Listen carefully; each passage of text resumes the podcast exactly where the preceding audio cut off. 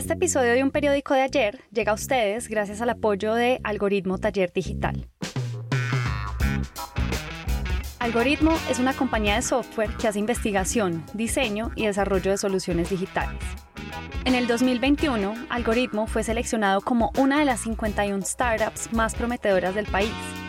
Ellos, además, estuvieron a cargo de la construcción de nuestro sitio web y el sistema de cómplices de la no ficción. Son de verdad unos tesos que saben lo que necesita una organización para desarrollar soluciones digitales en el mundo de hoy. Conozcan más sobre algoritmo en www.algoritmo.co.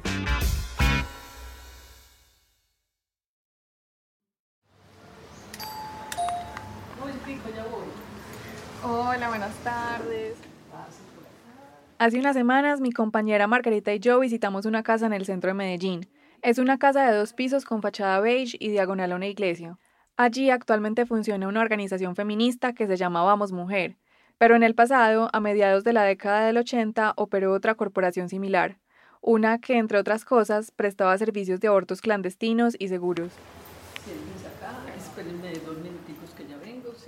Llegamos hasta ese lugar para hablar con Rocío. Por varios años, ella fue la encargada de darle orientación psicológica a todas las mujeres que tocaban sus puertas en busca de un aborto.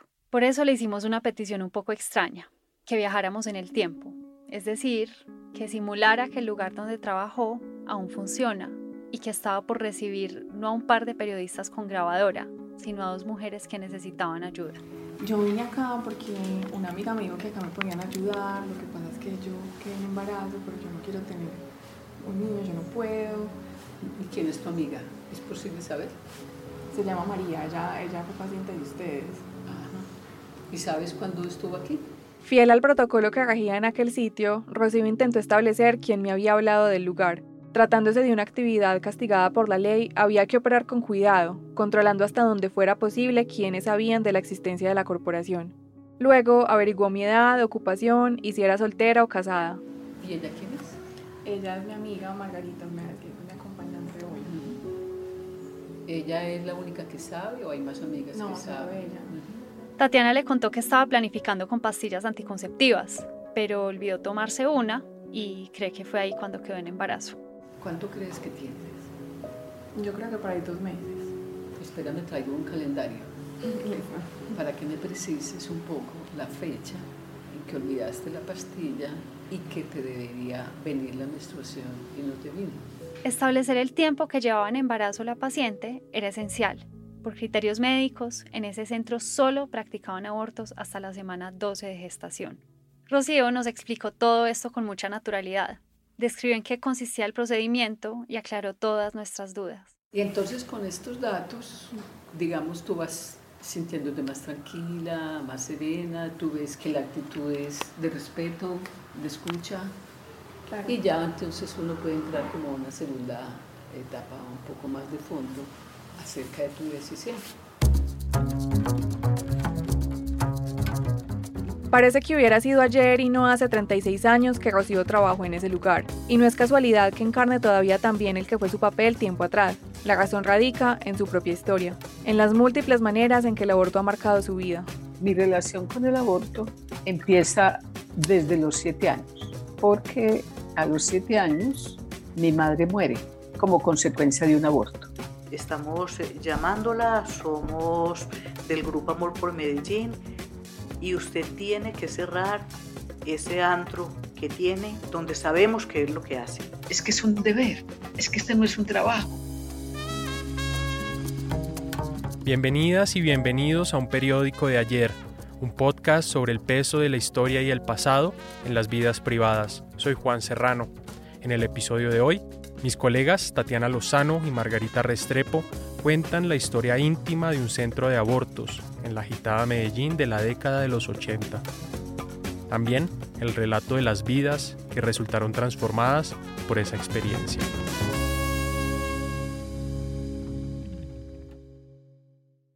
Uno de los recuerdos que tiene Rocío Pineda de cuando era niña es el de ver a su mamá sentada en su casa, rota en llanto. Por complicaciones de salud, la mamá de Rocío había pasado una larga temporada en una clínica en otra ciudad, y a su regreso se sintió triste al ver que ninguno de sus cuatro hijos pequeños la reconocía. Si ella intentaba cargarlos, se echaban a llorar. Para Rocío nunca fue del todo claro el motivo de aquella prolongada ausencia de su mamá. Recuerda así a los adultos cercanos atribuirlo a lo que ellos llamaban, comillas, una novedad. Aquí de nuevo Rocío. Entonces, doña Bertilda tuvo una novedad. Una novedad era, creo yo, un aborto espontáneo de muy corto tiempo. Rocío no puede más que suponer lo que quería decir eso de la novedad, porque en el entorno en el que creció, la sexualidad era un tema del que no se hablaba. Eran los años 50 y ella vivía con sus padres y sus hermanos en Don Matías, un pueblo al nororiente de Medellín. Su papá trabajaba como topógrafo en la construcción de una hidroeléctrica y su mamá se dedicaba al cuidado del hogar. Cuando Rocío tenía siete años, su mamá volvió a quedar embarazada y tuvo complicaciones que resultaron en otro aborto espontáneo. Sin embargo, se resistió a salir del pueblo para ser tratada. Ella no quiere que la traigan a Medellín. Creo que ella tenía miedo de que los niños la olvidaran. Ante esto, el papá de Rocío llamó a un médico obstetra para que la atendiera en el centro de salud. Y ahí, por la mañana, mi mamá no se levantó. Quien nos despachó para la escuela fue mi papá. Y yo me fui a despedir de ella. Ella estaba en la cama, me echó la bendición, me besó llorando. A las 4 de la tarde, ya al borde del cierre de la jornada escolar, la directora de la escuela mandó a buscar a Rocío a su salón de clases. Tenía la cara descompuesta y, sin contarle nada, la despachó para su casa. A mí me impactó mucho llegar a la casa, había que bajar unas escalitas, bajando las escalas, ver la casa llena de gente, de mujeres vestidas de negro. Allí uno de sus hermanos pequeños le dijo que su mamá se había muerto, pero Rocío no entendía qué quería decir eso. O sea, no había ningún imaginario de lo que eso significaba, ¿no? Era más bien como un dato que se murió tu mamá. Rocío solo comprendió que era la muerte en el velorio esa tarde, cuando vio el cuerpo de su mamá tendido en un ataúd. Entonces ahí yo ya sí tuve el concepto de que era tu mamá se murió, y era que estaba metida en una caja, terrible porque en esa época usaban unos hábitos como de monjas carmelitas y con dos algodones en la nariz, entonces eran imágenes muy tétricas. La orfandad materna de Rocío y sus hermanos era una situación que conmovía en el pueblo. En esa época, los hombres que enviudaban solían dejar a los niños al cuidado de orfanatos o a cargo de cualquier familiar. Luego se casaban otra vez y creaban nuevas familias. Sin embargo, el papá de Rocío resolvió que se haría cargo de la crianza de sus hijos y que los educaría sobre todo para que fueran personas independientes. Rocío recuerda, por ejemplo, que él le decía a ella cosas como... Tienes estas dos posibilidades. Tú escoge una. No, que yo no sé. El tiempo que te demores, aquí estoy yo, que te espero. Ese énfasis en la autonomía fue forjando en ella un carácter firme e inquieto, dispuesto a cuestionar incluso las tradiciones más arraigadas. Entre las miles de cosas que le preguntaba su padre y también a sí misma, era por qué las mujeres parecían estar destinadas a ser madres y esposas. Era una pregunta contraria a la predominancia social de las madres, de las jóvenes casarse y tener hijos. Entonces para mí era una extrañeza a mí porque no me gustaban. Yo quería ser como mis compañeras de colegio, pero no me nacía de las entrañas eso que ellas ambicionaban. Terminado el bachillerato, Rocío salió de su casa paterna y de su pueblo y entró a estudiar enfermería en la Universidad de Antioquia en Medellín. ¿Por qué enfermería? Mm, no lo tiene muy claro, ni siquiera era su primera opción en el formulario de admisiones. Aún así, esos años universitarios resultaron supremamente formativos para ella. Y no tanto por lo que aprendía en los salones de clase, sino por las ideas que se discutían en las cafeterías y en los corredores de la ciudad universitaria. Ahí donde se batía el mundo, las influencias del mundo, la política, los movimientos revolucionarios, el país, la historia, ese era, ese era el mundo que yo anhelaba y al que me dediqué. Iniciaba la década de los 70 y los campus universitarios en Colombia eran un hervidero de ideas. A las facultades llegaba la influencia de movimientos revolucionarios de todo el mundo, incluido el feminismo radical de las norteamericanas y el feminismo francés. En esa época, a Rocío le regalaron una revista que incluía una conversación con Simone de Beauvoir. Ahí, la autora explicaba en detalle su crítica radical al matrimonio, la monogamia y la maternidad, por considerar los mecanismos de opresión contra las mujeres. Tú das sexo, servicios sexuales, familiares y crianza de hijos por techo, comida y vestido. Entonces, obviamente que una radiografía tan cruda de una relación idealizada y romantizada por esa visión del amor romántico, pues fue muy violenta para las costumbres de la época. Puede que esto suene exagerado, pero esa entrevista con Simón de Beauvoir, a quien Rocío llegaría a considerar una especie de madre putativa, dejó una marca profunda en ella. Yo creo que es de los mejores regalos que me han hecho a mí en la vida, porque me abrió las puertas de la comprensión de eso que yo sentía, que yo no tenía argumentos, sino que era un sentimiento de no querer ser mamá y de no quererme casar.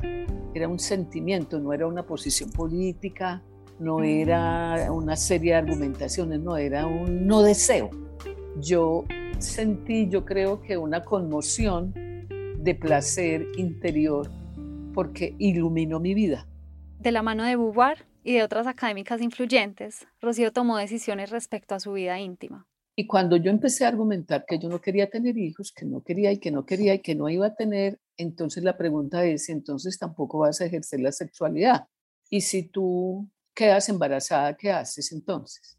Porque no era concebible la maternidad fuera matrimonial. Era muy mal vista en la sociedad y yo decía, aborto. Era una época en la que casi ninguna mujer en Colombia tenía acceso libre y fácil a los anticonceptivos, de manera que la interrupción del embarazo era muchas veces una de las contadas maneras de evitar la maternidad no deseada. Y en el caso de Rocío, ese fue el camino. Tenía 29 años cuando pasó. Por aquel entonces se había enamorado de un hombre totalmente opuesto a ella. Su consorte, como ella lo llama y como nos pidió que lo llamáramos, era un miembro de la alta sociedad venezolana, profundamente conservador, que soñaba con casarse y tener hijos a su lado. Vivían su relación sobre todo a distancia, con visitas prolongadas de él a Medellín. Semanas después de uno de esos viajes, Rocío empezó a sospechar que estaba en embarazo. Entonces se hizo una prueba. Y cuando yo recibí el examen en el laboratorio, mi primera reacción fue llorar a cántaros y seguido por ahí durante dos horas. Su consorte estaba con ella ese día y su reacción fue muy diferente. Le dijo que se casaran, que no iba a estar sola, que iba a poder seguir haciendo todo lo que quisiera. Y lo único que le dije si tú efectivamente me quieres, te pido por favor que me dejes sola. Rocío tenía clara su decisión, pero ejecutarla implicaba muchos obstáculos. El Código Penal, para empezar, contemplaba una pena entre 1 y 4 años para quien se practicara un aborto y para el personal médico que lo llevara a cabo. Por esa razón, sumada también a la condena social que pesaba al respecto, no era fácil saber quién en la ciudad estaba dispuesto a hacer ese procedimiento. Rocío, sin embargo, consiguió el contacto de un médico a través de una amiga, este llevaba a cabo esa labor bajo estrictas condiciones de sigilo. Citaba a sus pacientes no en un consultorio, sino en plena calle, a altas horas de la noche. Así fue con Rocío. En la fecha acordada, le dijo que la recogería a la medianoche en una esquina de la ciudad, cerca a un teatro. Ese médico me recogió, muy cumplido, empezó a dar vueltas. Yo le dije, doctor, no, ¿para qué tantas vueltas? Yo no tengo idea por dónde voy, ni me interesa al rato llegaron a una casa donde la esperaba una enfermera. Y le digo a la enfermera que yo tengo mucho miedo y me dice que tranquila. Yo le dije que era que mi mamá había muerto en un aborto. Ella se asusta, llama al médico, el médico viene, me pide que le cuente y mientras que me va hablando, la enfermera me va poniendo la anestesia y entonces yo me duermo. Se despertó casi tres horas después, muy adolorida. La razón para sentirse así estaba en el método abortivo que habían empleado.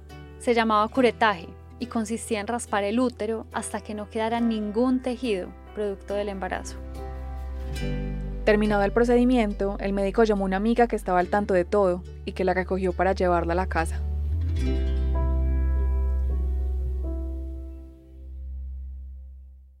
Varios meses después, Rocío volvió a quedar en embarazo pero esta vez decidió no contárselo a su consorte. Quería ahorrarle la angustia y evitar poner sobre la mesa, nuevamente, la idea de que alguna vez pudiesen formar una familia. También prefirió buscarse el contacto de otro médico que le recomendaron. Un médico que estaba recién venido en la ciudad y que había venido a hacer el procedimiento sin tanta morbosidad, llamémoslo así, de lo que era la clandestinidad, sino un poco más, más limpio el procedimiento cuando llegó al consultorio, el médico la examinó. Le dijo que tenía un embarazo de muy poco tiempo, que practicar el aborto tan pronto podía ser riesgoso y que se lo haría dentro de 15 días. Entonces yo le insisto que yo quiero él me insiste que no, entonces yo decido quitarme la ropa, subirme a la camilla, montar los pies en la camilla que hay de ginecología y le dije, de aquí no me voy hasta que usted no me haga la, la interrupción. El médico, entre frustrado y resignado, llamó a una enfermera para hacer el procedimiento. Y ahí le dije yo a él, y póngame todo lo habido y por haber, porque yo no quiero volver a quedar embarazada. Esos dos abortos serían para Rocío apenas un par de episodios en una vida cruzada por este tema en distintos momentos. Faltaba aún el que quizá fue el episodio más importante de todos, los años en los que ayudó a miles de mujeres en Medellín a decidir sobre sus cuerpos. Ya volvemos.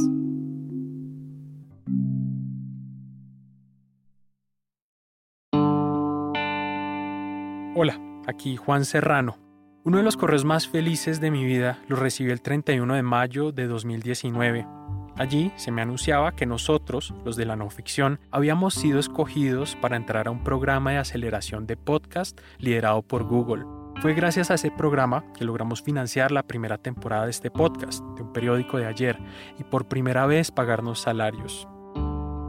Producir este podcast es algo que nos encanta y que queremos seguir haciendo, pero para contar este tipo de historias en audio con el rigor y la profundidad que nos caracteriza, necesitamos de la generosidad de los oyentes. Por eso, si valoras nuestro trabajo y quieres ayudar a que sea sostenible, súmate a nuestra comunidad de cómplices. A cambio de un aporte único o una contribución mensual, recibirás beneficios especiales y lo más importante, harás posible que sigamos dando lora mucho tiempo. Solo tienes que ir a la noficción.com slash hazte cómplice o también puedes hacer clic en el enlace que aparece en la descripción de este episodio. Desde ya, muchas gracias.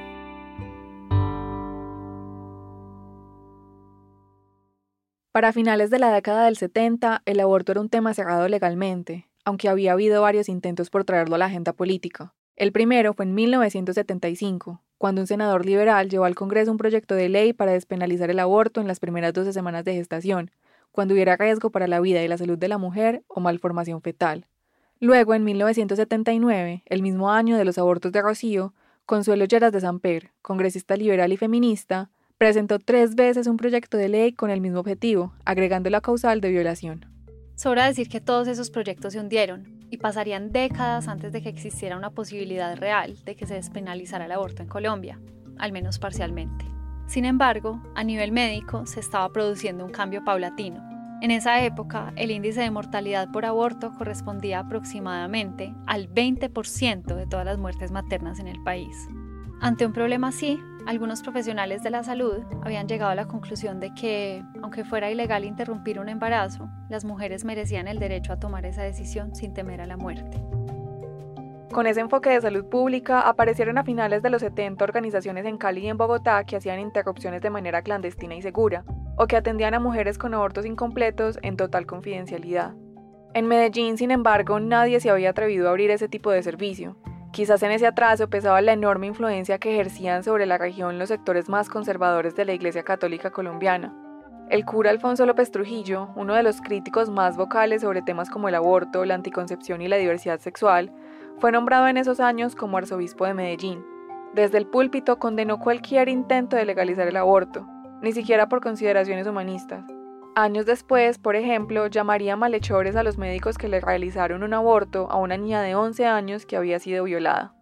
A pesar de esto, desde una de las fundaciones que hacía abortos seguros, llamada Oriéntame, se empezaba a gestar la idea de replicar en Medellín un modelo similar al suyo. En 1986, los directores de esa organización contactaron a dos reconocidas defensoras de los derechos de las mujeres en la ciudad, la ginecóloga María Cecilia Alzate y la abogada Carmen Posada. Aquí Carmen. Ellos tenían la idea de que pues no solamente en Bogotá y en Cali, sino que en todas las ciudades del país debería haber una institución que prestara servicios de salud alternativos, integrales, humanistas para las mujeres. A Carmen y María Cecilia les propusieron ser las cabezas del proyecto en Medellín y ambas aceptaron. Lo bautizaron Corporación Salud Mujer, bajo el lema Servicios Alternativos para la Mujer.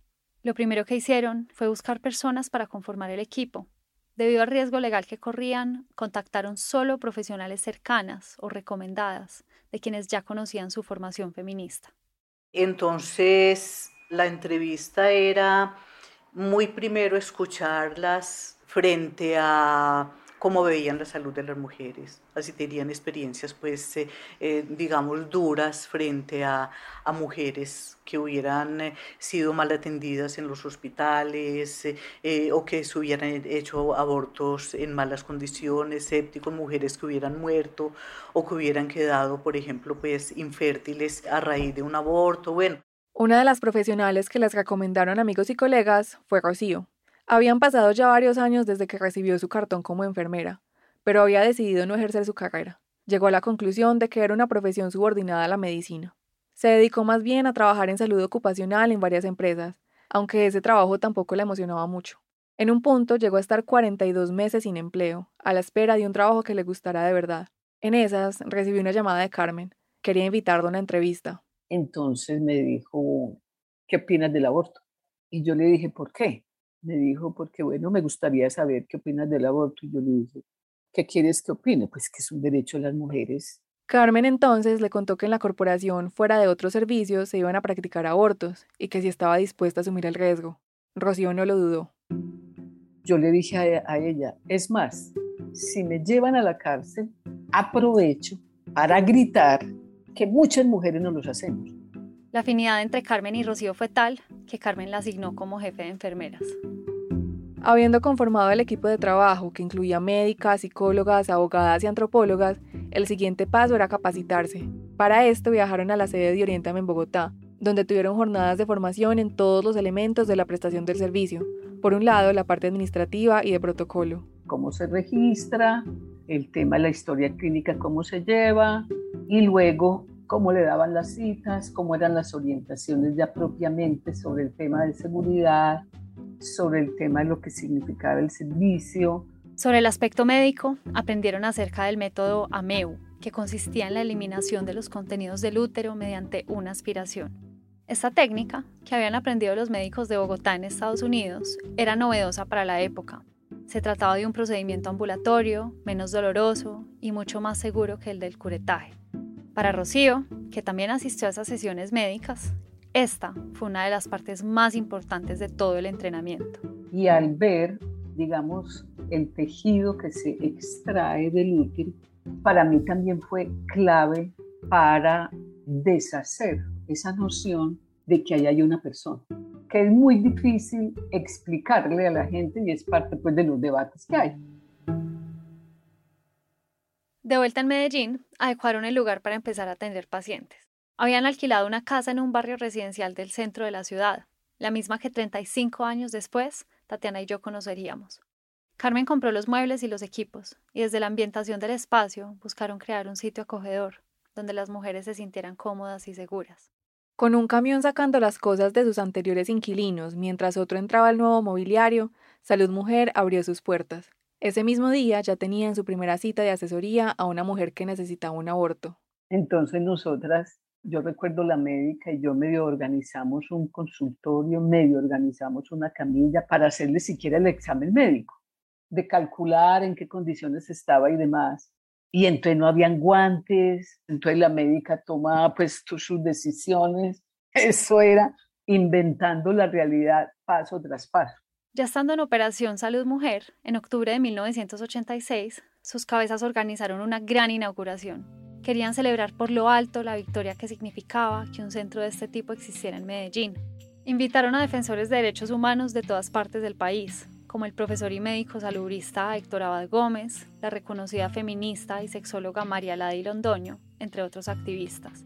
El Estudio Polifónico de Medellín, un coro del que Carmen hacía parte, estuvo a cargo de la música fue una inauguración también como de decir, bueno, esto va a ser una cosa de alegría, de vida, un centro para las mujeres. Lo que hacíamos entonces era como un abrazo fiestero, colectivo, amoroso, ¿no? Fue muy bella, fue muy bella. Cantamos, conversamos, bailamos, tomamos, trasnochamos, intercambiamos amigos, amigas. Bueno, eso fue delicioso, fue memorable. A partir de las capacitaciones en Oriéntame, en Salud Mujer establecieron un protocolo de atención que fueron afinando con el paso de los días. Consistía en hacerles preguntas para saber quiénes eran, cuáles eran sus condiciones de salud y sobre todo por qué buscaban el servicio. En síntesis, un cuestionario similar al que escucharon al inicio del episodio. Digamos, uno podría clasificar la que iba con suficiente información, con suficiente decisión y con la claridad de la decisión, hasta la que tenía un terror por la condición en la que estaba y esa persona que orientaba tenía que estar en capacidad de una escucha absoluta, de una comprensión de esa situación. Si había claridad total sobre la voluntad de la mujer de interrumpir su embarazo, le ordenaban unos chequeos médicos y agendaban fecha y hora para el procedimiento. Les explicaban que el costo del servicio era variable, dependía de la capacidad económica de la paciente. También les advertían cómo debían asistir a la cita y los cuidados posteriores. Desde entonces, la puerta se mantuvo abierta en la sede de Salud Mujer, una casa que se podía identificar por un letrero grande con el nombre de la corporación. Para blindarse de eventuales denuncias por prestar un servicio ilegal, ante la sociedad se presentaban como una corporación que brindaba orientación psicológica y consultas médicas a mujeres, algo que no era mentira. También hacían talleres y tertulias sobre planificación, educación sexual, placer, anatomía y salud mental. Además, contaban con el permiso del Ministerio de Salud para atender abortos incompletos, es decir, mujeres que al intentar interrumpir su embarazo por sus propios medios tenían complicaciones y necesitaban atención de urgencia. Poco a poco se empezó a regar la voz entre las mujeres de Medellín y pueblos de Antioquia de que en aquel sitio ayudaban a quienes necesitaran un aborto. Eso fue creciendo realmente de una forma pues que ni nosotras siquiera pues esperábamos que fuera así, porque las mujeres persona a persona iban hablando, o sea, las mujeres que atendíamos de un barrio, entonces iban y le contaban a las amigas, a las vecinas, en fin. Que la voz corriera tan rápidamente por la ciudad implicaba un riesgo para ellas y por eso cada vez que atendían a una mujer, le explicaban acerca de la importancia de guardar discreción y ser cuidadosas frente a quien le contaban sobre su experiencia en salud mujer. Les decían que de ellas dependía que pudieran ayudar a otras mujeres. Aunque inicialmente la corporación estaba prevista para atender a una mujer al día, a los tres meses estaban atendiendo a 12. Era tanto el ajetreo diario que muy pronto debieron ampliar el personal. Las jornadas de trabajo, además, eran largas e involucraban muchísima carga emocional. Sin embargo, ninguna llegó a quejarse de que era demasiado la convicción de ese equipo era abrumadora. Eso no era un trabajo, ese era un compromiso con esta sociedad. Nos pagaban por ese compromiso y es como raro, ¿no? Que a uno le paguen por tener un compromiso, pero era una convicción tan profunda de todas, desde la chica que se encargaba del aseo, el cuidado de los equipos, hasta la directora como Carmen. Y aunque hubiera un propósito compartido por todo el equipo, con convicciones profundas, a veces también tenían discusiones y debates internos. Por ejemplo, pronto empezaron a preguntarse si debían o no practicar un aborto a una paciente que viniera por segunda vez. Al final decidieron que sí, que no habría límite sobre la cantidad de veces en las que una mujer podía acudir en busca de ayuda, Existía otra disputa respecto al tiempo límite para practicar los abortos. Según las reglas internas, solo podían hacerlos a mujeres con 12 semanas de gestación o menos. Para Rocío, ese requisito era difícil de aceptar. Fue una discusión que siempre mantuve. Me angustiaba muchísimo, por ejemplo, saber que después de 12 semanas no podíamos atender a nadie y entonces la de 13 y la de 14. Casos así se presentaban con frecuencia. Por ejemplo, una vez llegó una mujer campesina del Bajo Cauca antioqueño ya tenía varios hijos y había viajado a Medellín sola y sin dinero para solicitar un aborto, pero por el tiempo que llevaba en embarazo no podía ser atendida por salud mujer. A Rocío la conmovió mucho su situación. Y yo me encargué de convencer a los dos médicos que había que sí éramos capaces, que había una mujer en unas condiciones terribles. Es que yo decía, pero ¿cómo la vamos a devolver?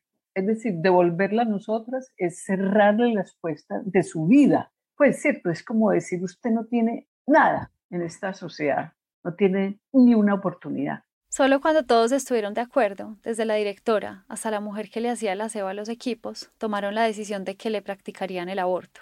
Tras el procedimiento, que fue más largo y difícil de lo normal, esa mujer no cabía de la felicidad y del alivio. Nos abrazaban, a mí me cogía la mano y me daba picos, llorando, con dolor, no podía creer.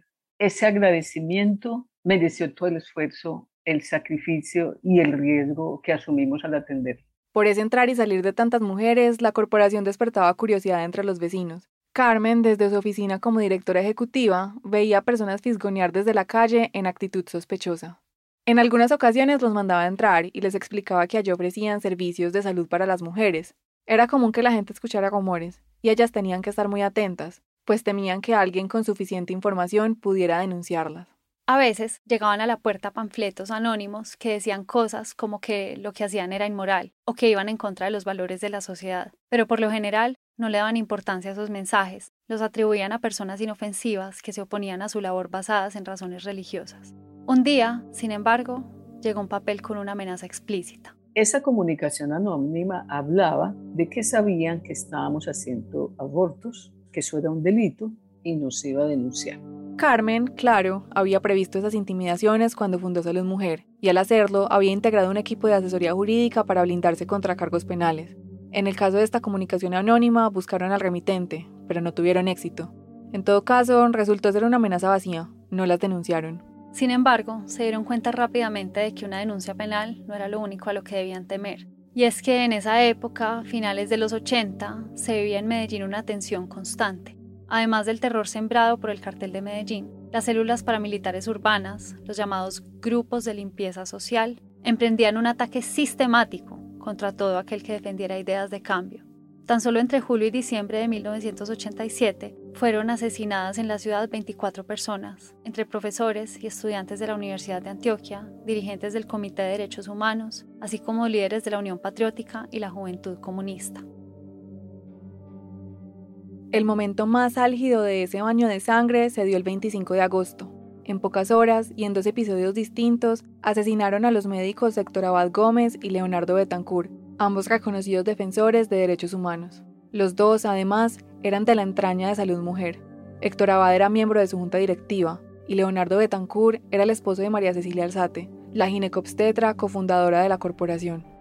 A pesar de ese ambiente turbio en la ciudad, que se había ensañado también con su círculo cercano, Salud Mujer seguía prestando sus servicios sin mayores sobresaltos. Entonces yo nunca tuve miedo, sí tenía claridad de que cada día éramos más objeto de atención. Por lo que yo te digo, por ser este un pueblo, una ciudad con mentalidad de pueblo, en donde cualquier vecino se hace preguntas por qué viene tanta gente aquí, por qué vienen tantas parejas, por qué vienen tantas mujeres solas, pero no siempre el interés que despertaba Salud Mujer se explicaba por las dinámicas de la ciudad pequeña que era Medellín. Un día, a principios de 1989, sonó el teléfono de Carmen a las cuatro y media de la mañana. Le dijeron... Estamos eh, llamándola, somos del Grupo Amor por Medellín y usted tiene que cerrar ese antro que tiene, donde sabemos qué es lo que está haciendo y nosotros no estamos de acuerdo con que eso se haga ni que en la ciudad haya nadie que haga ese tipo de cosas. Amor por Medellín fue uno de los grupos de limpieza social más activos en esos años. Entre muchos otros crímenes fueron los asesinos de Héctor Abad y Leonardo Betancourt. Años después, Carlos Castaño confesaría que él era la cabeza detrás de esa organización criminal. Durante una semana entera, a Carmen la llamaban a las 4, 5 y 6 de la mañana. El mensaje era el mismo. En nombre de ese grupo criminal, le exigían cerrar la corporación. Las intimidaciones fueron subiendo de tono. Le decían que sabían dónde estudiaban sus hijos y a qué hora salían del colegio. Amenazaron, además, con matarla. Al teléfono de Salud Mujer también empezaron a recibir llamadas temprano en la mañana, cuando la única que había llegado era la encargada de oficios varios. Aquí de nuevo Rocío. Cuando yo llego a la institución a las siete y media, 8 de la mañana, me dice la señora del aseo que habían llamado a decir que si no cerraban esa ta, institución, iban a asesinar a uno de los médicos o al único médico varón que había y al auxiliar de enfermería. Carmen puso la denuncia en la policía, pero le dijeron que no podían hacer nada. Decidió entonces viajar a Bogotá y pedir ayuda en la Consejería de Derechos Humanos. Yo les dije, ¿qué pueden hacer ustedes por nosotros? Nosotros estamos trabajando por los temas de los derechos de las mujeres. Entonces también nos dijeron, no, pues es que es muy difícil, o sea, contra los grupos de limpieza social y paramilitares que en este momento hay, nosotros no podemos decirle a usted que le damos una protección total ni a la institución. Total, que no hubo pues esperanza de que por el lado, digamos, pues oficial hubiera algún respaldo. Lo único que le dijeron fue... Le aconsejamos que haga lo que ellos digan. Es decir, que cerrara las puertas de salud mujer.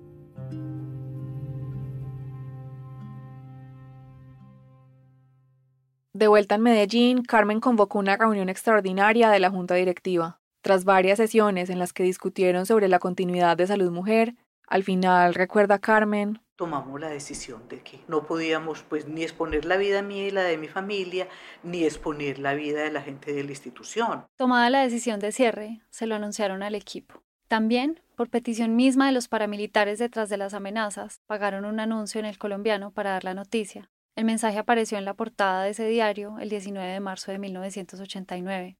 Venía firmado por su directora ejecutiva, Carmen Posada. Salud Mujer, servicios alternativos para la mujer. La Corporación Salud Mujer anuncia que a partir del lunes 27 de marzo suspenderá la prestación de servicios. Damos nuestros agradecimientos a todas las personas y entidades que han apoyado nuestro trabajo. Rocío, precisamente, solo vino a enterarse de la decisión de la Junta al acajar el periódico.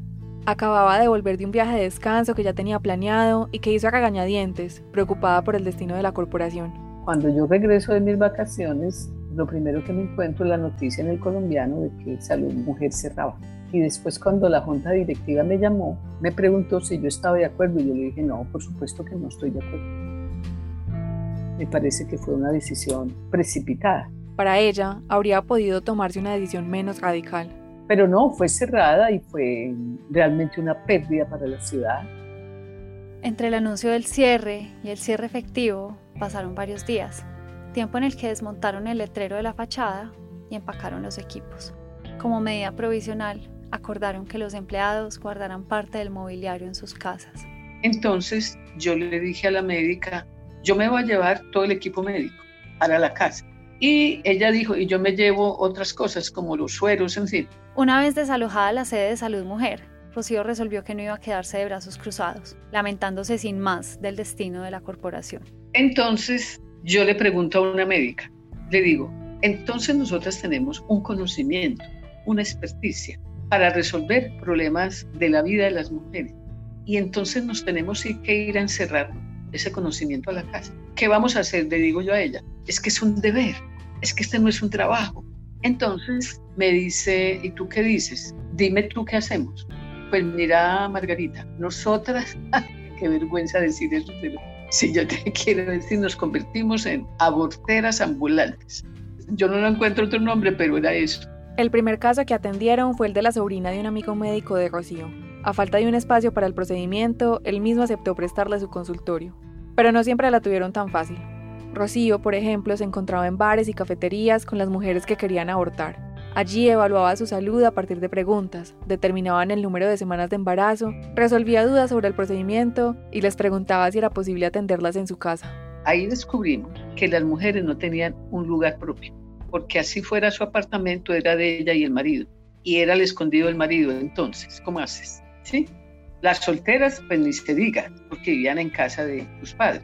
En algunas ocasiones, cuando las mujeres le despertaban confianza o se encontraban en una situación en extremo precaria, Rocío ofrecía su casa para hacer el procedimiento, pero no quería que eso se volviera costumbre. Le daba miedo convertir su hogar en un centro clandestino de abortos.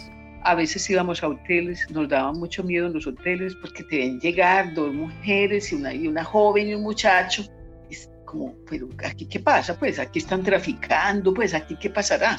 Entonces en un ambiente de eso será mucho más riesgoso. Años atrás, a lo que más le temían era terminar en la cárcel por practicar abortos. Ahora eso les parecía una posibilidad más amable, porque su presencia en los barrios con frecuencia generaba inquietud y les aterrorizaba pensar que alguien de la cuadra llamara a la policía, asumiendo que estaban tramando atentados, preparando explosivos o cosas de ese estilo. Entonces yo le dije a la médica, yo le dije, mira, y una vecina de esas dicen, allí entraron dos señoras como muy raras, que no son de por aquí, que nunca las hemos visto, y llaman a la policía, nosotros lo que tenemos que decir es la verdad, lo que hacemos, porque si no, nos van a decir que somos de la guerrilla o que somos paramilitares y que estamos haciendo pues como actividades para ellos. Entonces, no, tenemos que decir eso. Nosotros hacemos esto y llévenlo para la cárcel. Yo le y hablamos, y ahí hacemos el escándalo, pero no podemos dar lugar a que nos confundan con eso. Esta fue una experiencia, yo te digo, inenarrable, inenarrable, lo que vivimos. Esta etapa de abortos puerta a puerta terminó para Rocío al cabo de dos meses. Le habían ofrecido un trabajo en Venezuela para ayudar a establecer una corporación semejante a Salud Mujer y empacó maletas para Caracas. Su partida, sin embargo, no significó que las mujeres en Medellín quedaran solas. Varias de sus antiguas compañeras siguieron ofreciendo abortos seguros e incluso más adelante crearon otras corporaciones y centros de salud con un modelo similar al de salud mujer. Además, con la llegada del misoprostol a principios de los 90, la interrupción del embarazo en las primeras semanas se volvió más fácil. Ahora se podía hacer mediante medicamentos y, en la mayoría de los casos, sin necesidad de la MEO, el método de aspiración que usaban en salud mujer. Durante varias décadas, sin embargo, las mujeres en Colombia se siguieron enfrentando a todo tipo de obstáculos para ejercer autonomía sobre sus cuerpos.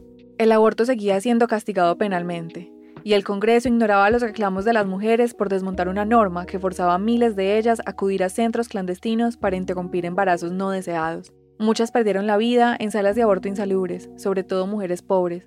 Otras terminaron en la cárcel o con procesos judiciales a cuestas. Fue solo en 2006 que hubo un progreso tangible. La abogada Mónica Roa, vía una demanda de inconstitucionalidad, logró que la Corte Constitucional despenalizara el aborto en tres escenarios específicos. Cuando el embarazo fuera fruto de una violación, cuando hubiera malformación del feto o cuando estuviera en riesgo la vida de la madre. Según la Corte, en cualquiera de esas tres causales, el aborto era un derecho de las mujeres. La implementación de esa sentencia, sin embargo, tuvo muchos tropiezos.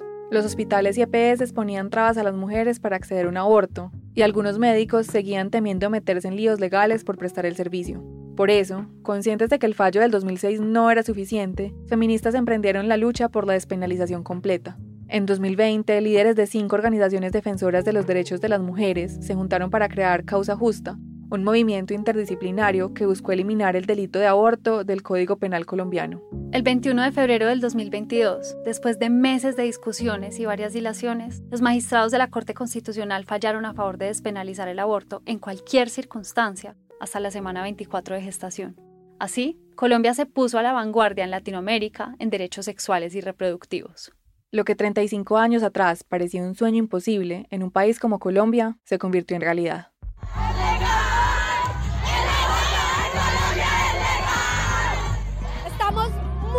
Felices porque ganamos las mujeres.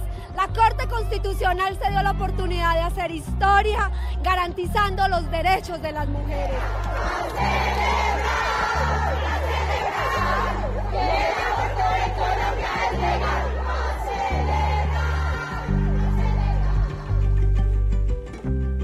Rocío, a lo largo de su vida, siguió dedicada a la defensa de los derechos de las mujeres desde cargos en instituciones públicas como la Alcaldía de Medellín y la Gobernación de Antioquia. La despenalización del aborto fue un sueño que nunca dejó de rondar su cabeza. Por eso, cuando se enteró de la noticia, no lo podía creer. Le había dicho a una compañera, nosotras ya estamos viejas, yo me voy a morir y no me va a tocar ver la despenalización del aborto en este país. Pues esa sí es mi mayor frustración. Puede que no todo esté ganado con la sentencia, pero por ahora no está mal reconocer el sentido de colectividad de las feministas, ni su fuerza. No está mal celebrar, como lo hizo Rocío el día del fallo. Yo te digo, yo me paré cuando tuve la primera noticia ese lunes 21 de febrero. Me fui, me destapé una botella de vino y la llené a la mitad y yo dije, brindo por la vida, de verdad. las feministas, lo logramos. Tendrá muchos obstáculos, los va a seguir teniendo durante un buen tiempo, pero ya la puerta está abierta.